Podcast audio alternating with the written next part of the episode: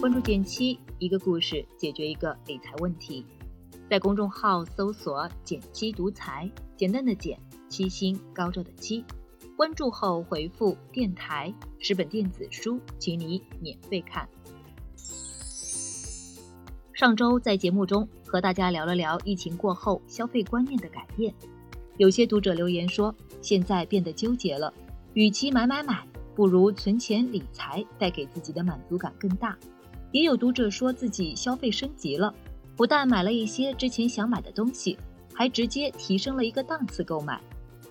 最近，国家统计局公布了四月消费数据，虽然比三月有回升，但同比依然为负增长，说明疫情平稳后并没有出现报复性消费。比起来，回补性消费更容易达成。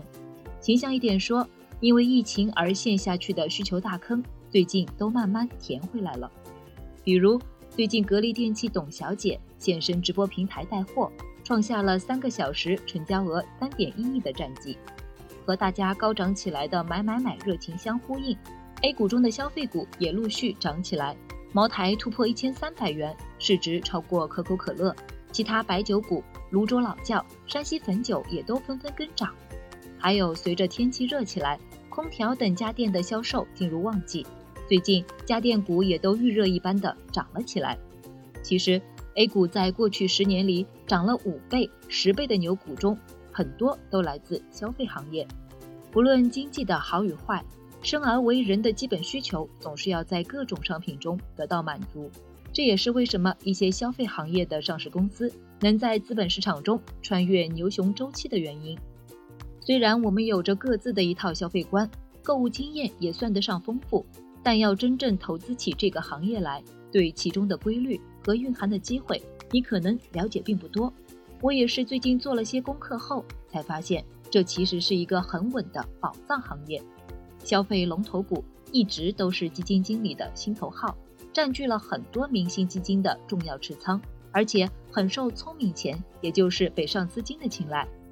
根据 Win 的统计，四月中旬以来，北上资金最爱加仓的行业中。日常消费和可选消费都是买入金额比较多的板块，其中日常消费也是必须消费，更是排名第一次大手笔买入超过七十亿元。海天味业、贵州茅台、美的集团、五粮液是北上资金喜欢加仓的股票，这一点和国内的基金公司不谋而合。今年一季度最受基金经理喜欢的前五大重仓股中，茅台和五粮液就占据了两大席位。最近。贵州茅台的市值来到了一万六千亿，超过了贵州全省的 GDP，真可谓是以一己之力带动起了一整个地区的经济。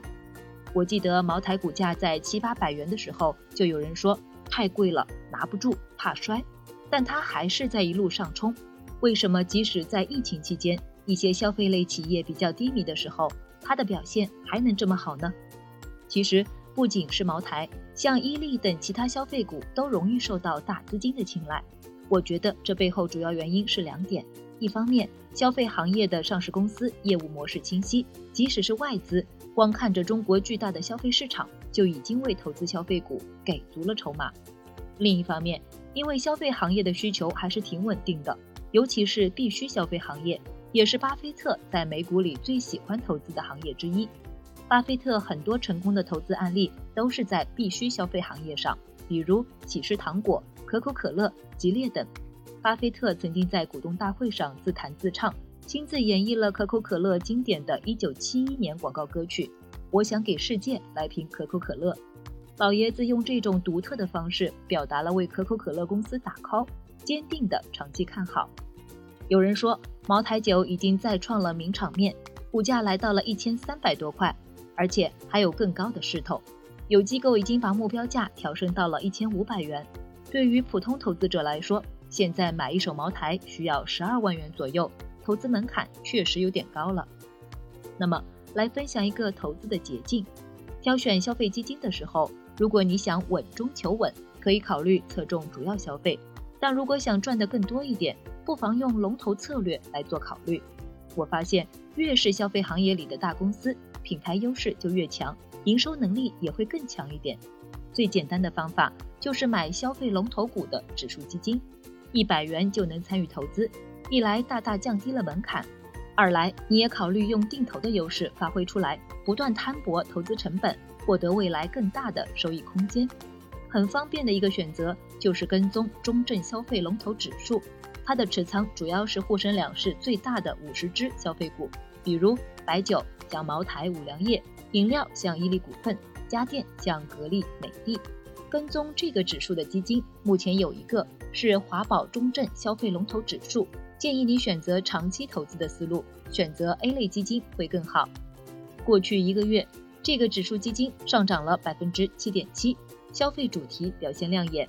另外还有一个和它很接近的指数，叫做中证消费五十指数，是把上面提到的消费龙头指数，再剔除了汽车和传媒子行业相关的股票。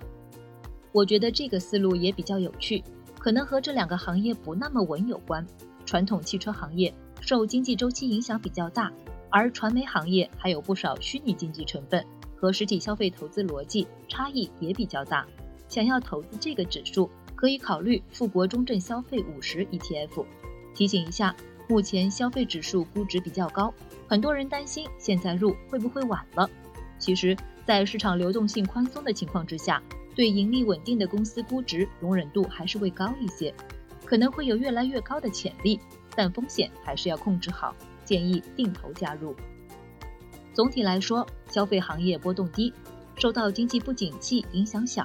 经济再不好，我们也会照样吃饭，该买的日常必需品还是会买，毕竟日子总是要继续下去。经济好一些的时候，家电、汽车、服装也会按照个人能力和需求安排起来。在很多上市公司前景看不清、盈利不确定的情况之下，消费的确能称得上是一个看得懂、盈利稳定行业了。另外，消费行业作为一个宝藏行业，能说的话题实在很多。如果大家感兴趣，之后的节目中我们再做更多分析。好了，今天就到这里了。右上角订阅电台，我知道明天还会遇见你。微信搜索并关注“减七独裁，记得回复“电台”，你真的会变有钱哦。